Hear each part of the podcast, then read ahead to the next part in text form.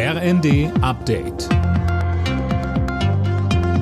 Stündlich neu. Auf den Punkt informiert. Ich bin Linda Bachmann. Guten Morgen. Wie lange kann sich Briten-Premier Johnson noch im Amt halten? Am Morgen hat mit Nordirland-Minister Lewis ein weiteres Regierungsmitglied aus Frust über Johnsons Führungsstil seinen Rücktritt erklärt. Mehr von Tim Britztrup. Seit vorgestern haben über 40 Minister und Topbeamte die Regierung verlassen. Die britische Presse spricht von einer Meuterei gegen den Premier. Auf einer Krisensitzung am Abend hatten führende Kabinettsmitglieder dem 58-Jährigen den Rückzug nahegelegt. Johnson will aber weitermachen. Grund für die chaotischen Zustände ist Johnsons Umgang mit der Wahrheit.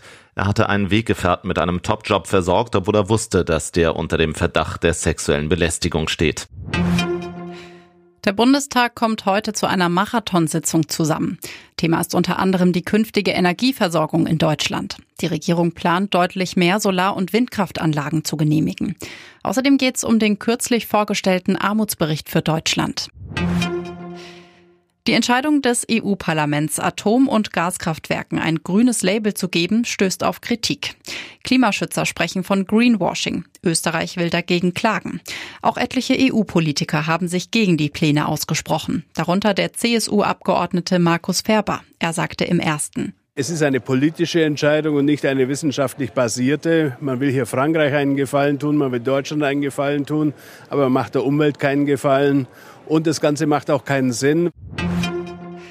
Das Bundesverwaltungsgericht entscheidet heute über die Corona-Impfpflicht in der Bundeswehr. Zwei Offiziere haben dagegen geklagt. Auswirkungen auf die ganze Truppe hat das Urteil aber nicht. Die Entscheidung bezieht sich dann nur auf die zwei klagenden Soldaten. Die englischen Fußballfrauen haben das EM-Eröffnungsspiel gewonnen. Die Gastgeberinnen schlugen Österreich in Manchester mit 1 zu 0.